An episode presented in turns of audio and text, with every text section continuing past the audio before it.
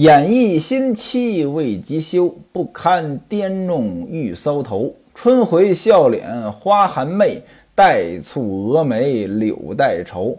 粉晕桃腮思伉俪，寒生兰氏盼绸缪。何如得遂相如意，不让闻君永白头。前文书正说到潘金莲发现了西门庆和李瓶儿两个人之间偷情的事情，潘金莲不依不饶，西门庆来哄她，把李瓶儿送给西门庆的两根从宫里出来的簪子。送给了潘金莲，还加了一套衣服。潘金莲呢，可能觉得自己要价要的有点低，于是呢，跟西门庆说呢，还要依我三件事。西门庆呢，一口就答应下来了，说几件都行，我都答应。潘金莲说：“这头一件，你不能到院里去，不能再去逛窑子了。第二件，我说话你得听。”第三件，你跟他睡的情节，你回来要告诉我一个字儿，不许隐瞒。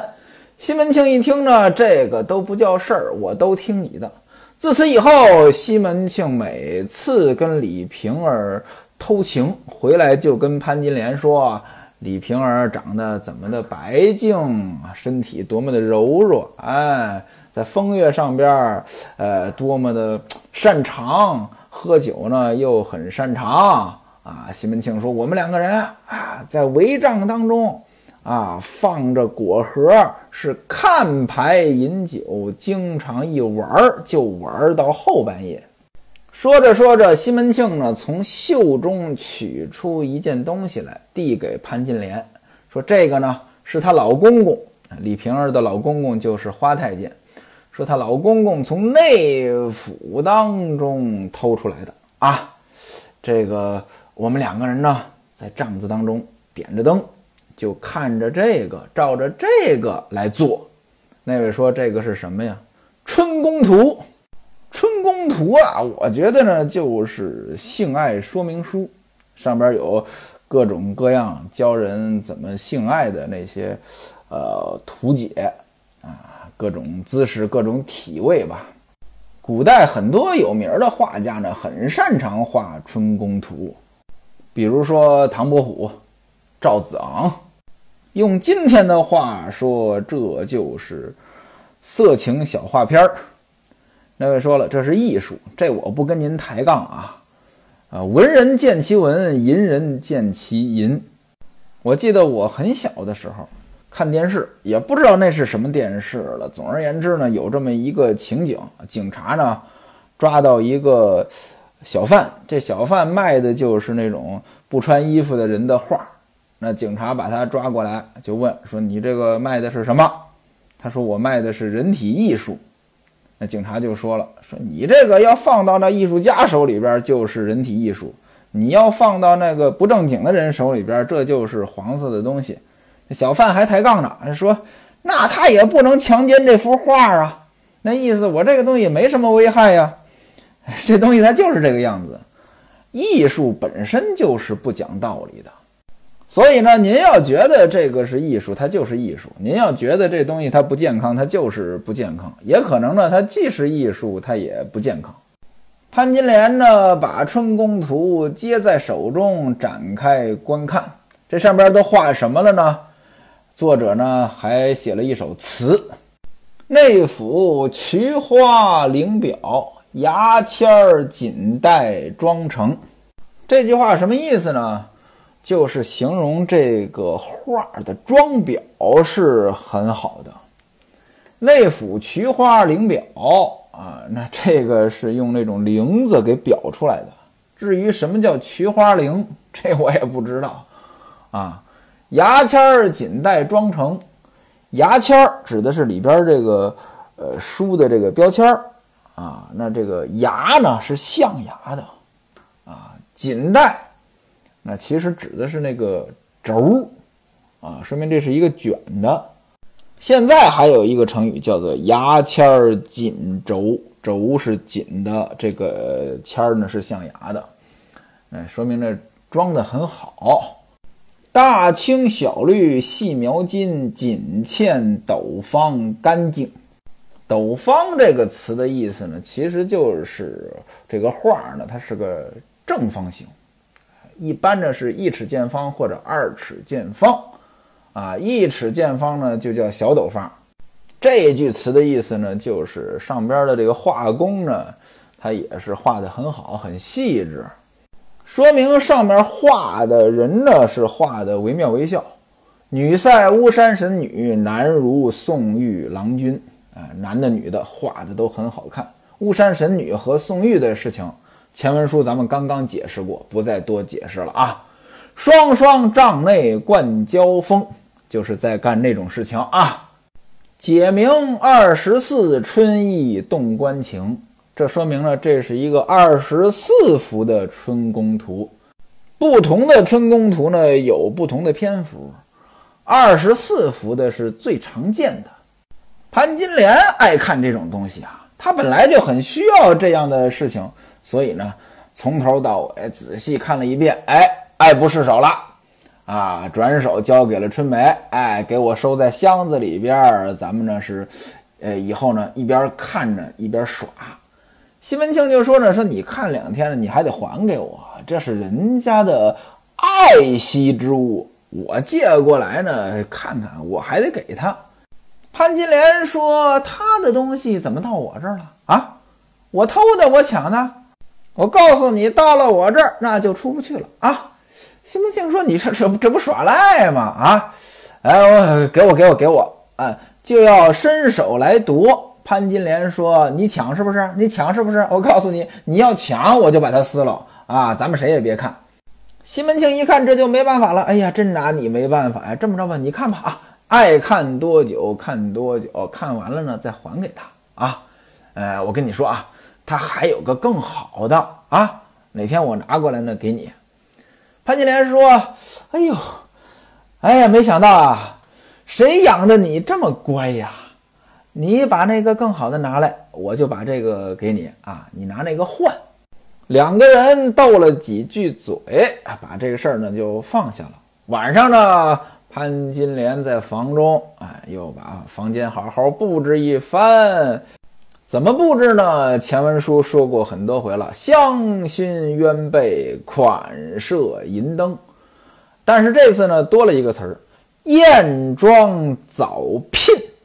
艳妆这个好理解，画个很浓艳的妆。早聘聘，前文书咱们也解释过，就是女性的生殖器，把那个地方洗了洗，然后呢。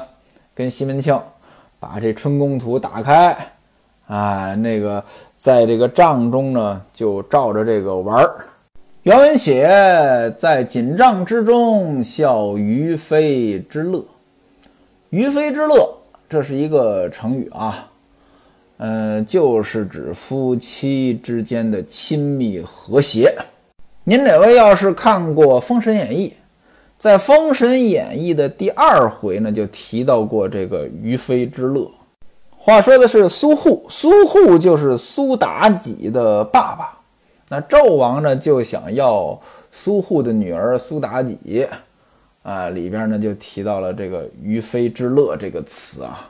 无论是放到纣王这儿，还是放到西门庆和潘金莲这儿，这“于妃之乐”呢，呃，都指的是男欢女爱。说到这儿呢，书中暗表：巫蛊掩媚之物，自古有之。什么意思呢？就是跳大神的呀，整蛊啊，搞一些乱七八糟的符咒啊，这个自古有之。潘金莲呢，自从上次让刘瞎子呢给他回背，哎，结果呢，呃，没想到这西门庆呢，果然对他好了起来，而且呢。越加的宠爱，原来对潘金莲那是经常打骂，现在呢，居然被潘金莲拿捏住了，对潘金莲还这么好，还听潘金莲的话了。哎呀，呃，正是饶你奸似鬼，也吃洗脚水。没想到潘金莲反客为主了，潘金莲很满意啊。思往事梦魂迷，今宵喜得笑于飞。颠鸾倒凤无穷乐，从此双双永不离。潘金莲此时非常的得意，但事实上，各位您想，这里边跟刘瞎子有什么关系吗？要不是西门庆和李瓶儿偷情有愧，被潘金莲拿捏住了，你弄什么符咒他也没用啊。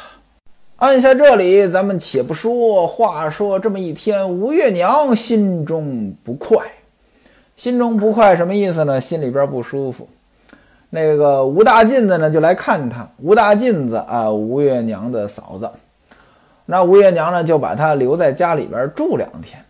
话说二人呢正在房中坐着，忽然呢底下人来报啊，戴安来报啊，呃说爹来家了，就是西门庆回来了。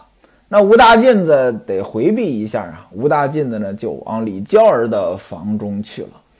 西门庆进来呢，脱了衣服坐下。您注意啊，到潘金莲那儿都是潘金莲给他接衣服。那西门庆到大娘子这儿脱了衣服呢，坐下。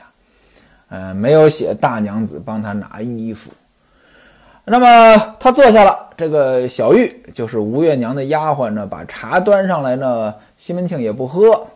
吴月娘一看呢，准有事儿，怎么着？脸色不对，说你今天不是聚会吗？怎么回家这么早？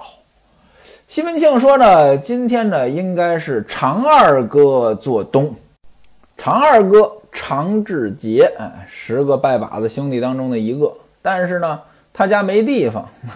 那当然了，这个十个人，只有西门庆和花子虚家里边有钱呀，其他人都是，呃，条件不怎么好啊。家里没地方怎么办呢？请俺们在城外永福寺去耍。前文书咱们说过，他们几个呢是隔一段时间的聚一回，这是轮流做东。这有钱的做东不叫事儿，玩的很开心；这没钱的做东，这就麻烦了。那自然，这个常志杰做东肯定没什么玩的，也就是吃点喝点儿。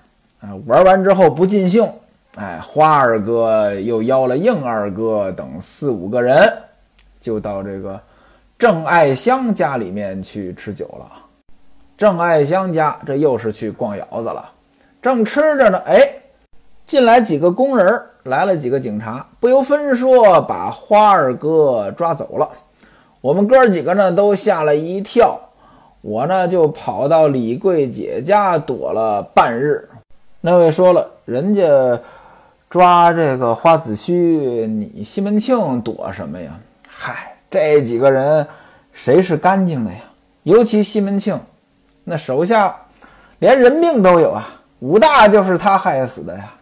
啊，其他的事情那就多了去了，所以呢，他心虚也正常，啊，那么躲了半天呢，还是不放心，让人打听，结果发现呢，跟他没关系，到底怎么回事呢？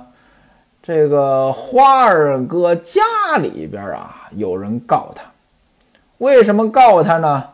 因为争家产啊，肯定是家族里边有人觉得啊，他拿的家产太多了啊，需要放出来。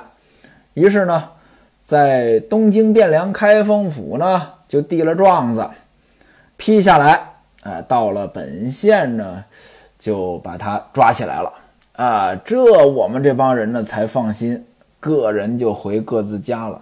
各位您看啊，这就是朋友，哈，啊，朋友被抓了，哥几个呢最先想到的是，哎，我们几个有没有事儿？这一打听着没事儿，我们就放心了，啊，各自回各自的家。合着花子虚的生死就没人管了，您说交这个朋友有什么用？所以呢，有一些没有意义的应酬呀，少去，在家看看书，看不下去书的话，听我说书不挺好吗？吴月娘一听呢，说该，嘿嘿，你整天和这帮人瞎混，也不着个家，在外边胡作非为啊，早晚会出事儿啊！这呀，这就是给你们几个人一点警示。不定哪天啊，你们这帮人在外边啊跟人打起来，惹什么事儿？到那时候啊，我告诉你，惹了祸呀，那后悔可就迟了呀！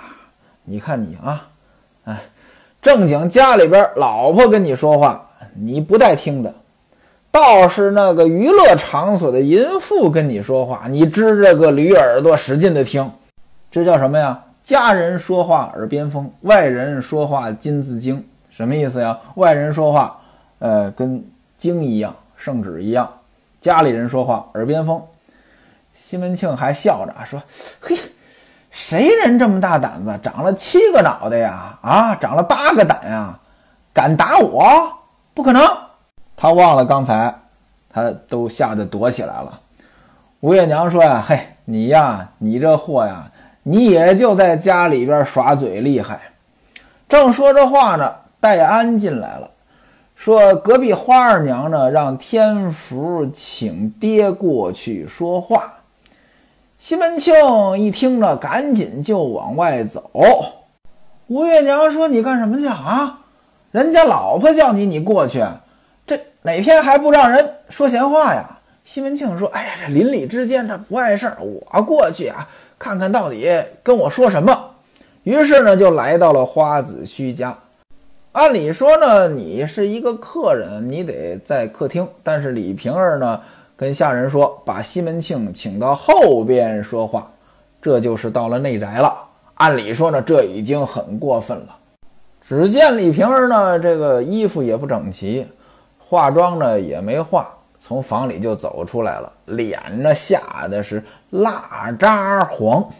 我记得我小时候呢，我妈还老说这话啊，那个蜡渣黄形容人这个气色不好，要么就是吓的，要么就是病了。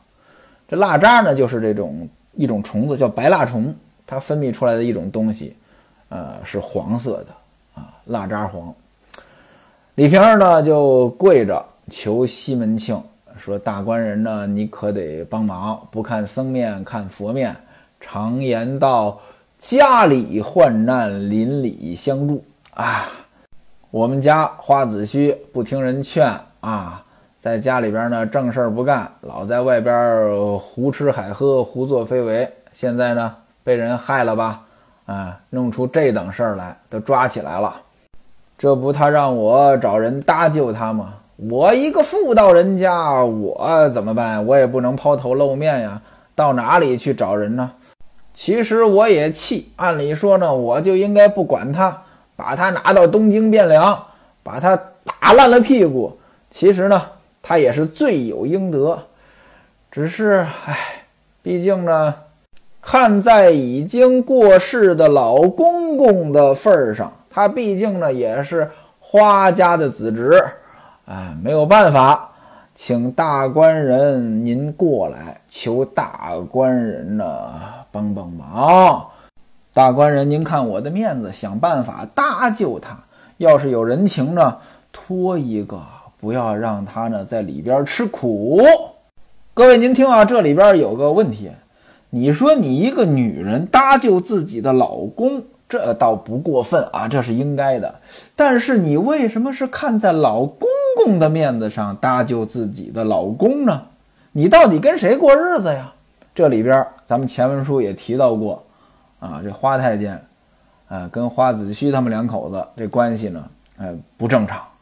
西门庆一看李瓶儿都给他跪下行礼了，连忙说：“嫂子，请起，您先跟我说到底是怎么回事儿。”李瓶儿说呢：“嗨，一言难尽。我那过世的老公公有四个侄子，大的花子由，三的花子光，四的花子华。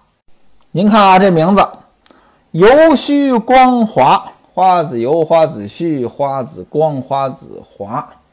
这里边呢，这油字呢，写的是鱿鱼的鱿。”但是有的版本呢，它写的是三点水加一个鱿鱼的鱿，那我觉得呢，应该是带三点水，它比较合理。油须光滑，油灯油，须没了啊，灯油都没了，怎么还能光滑呢？呃，这肯定是一种呃讽刺的写法。花家的油呢，那肯定就是花太监呀，花太监他能捞钱呀，有油水啊。但是他死了，油虚了，油虚之后的光滑，他肯定长不了。不知道您哪位有这样的经历啊？我小时候经常停电，哎，那时候呢，停电了点蜡这蜡烛呢烧到最后会突然间亮一下，然后灭了。古代那个油灯呢，我也没用过，但我觉得呢，应该跟蜡烛呢差不多啊，也是到最后油耗尽了，突然亮一下灭了。那么这个油须光滑呢，可能就是这个意思啊。咱们往下听，看看这几个人的命运如何。李平儿介绍啊，我老公公有四个侄子啊，这都是最亲的人了。怎么呢？太监他没儿子呀，一片家业呢都是老公公挣下的。我和花子虚两口子一直跟着老公公，但是花子虚呢，他也不成器啊，这也不是个着调的人呢，所以呢。老公公从广南退休回来，这咱们说过啊，他在广南当过官儿啊。退休回来呢，就把这个家财呢都交给我管着。我们老公公呢脾气不好，动不动就打人。那三个侄子呢，本来跟我们接触就少，老公公脾气又不好呢，就更加的不敢来往。这不去年吗？老公公死了，死之后呢？花大、花三、花四呢，他们倒是也分了一些家财，但是呢，都是一些不打紧的什么家具之类的，钱呢是一点儿没分着。其实呢，我经常劝花子虚，多多少少的呢也给他们一些。花子虚他就是不理啊，不给钱，这不这被人陷害了啊，让人给告了。说完之后呢。这个李瓶儿呢是放声大哭，西门庆说：“嫂子您放心，我还以为是什么事儿呢，原来就是这个闹家产呀。这个不要紧，既然嫂子您说了，哥的事儿就是我的事儿，您尽管吩咐，我呢肯定尽心去办。”李瓶儿说：“官人您要肯帮忙，那太好了。”请问找关系托人儿要多少钱？我好提前准备。西门庆说呢，倒也用不了多少钱。我呢听说东京开封府尹杨府尹是蔡太师的门生，蔡太师呢与我的四门亲家，四门亲家咱们前文书解释过，就是亲家的亲家啊。蔡太师跟我的四门亲家杨提督呢。都是当朝天子面前说得上话的人，有这二位的关系，那杨府尹还能不照顾咱们？啊，事情呢也没多大，倒是蔡太师那边呢得送些礼，杨提督那就不用了，他亲戚他也不会收的。李瓶儿一听，就把箱子打开了，搬出六十锭大元宝，一共是三千两。让西门庆这拿着啊，用这些钱呢去请客送礼、上下托人。西门庆说：“哎呀，哪用得了这么多呀？有一半就够了。”李瓶儿说：“多的你也都收了去啊。我床后呢还有四箱蟒衣玉带、帽顶绦环，都是些值钱的珍宝之物。大官人呢，你也替我收过去。”都放在大官人你那里，我要用的时候呢，我就过来取。趁这个时候呢，我也得想个退身之步啊！我要是跟着花子虚呢，以后呢也过不出好日子来。眼见得三拳敌不得四手啊，赶明儿呢，呃，这些东西呢，说不定呢都被人暗算了去。早晚呢，我得被人坑了，坑得我三不归。什么叫三不归？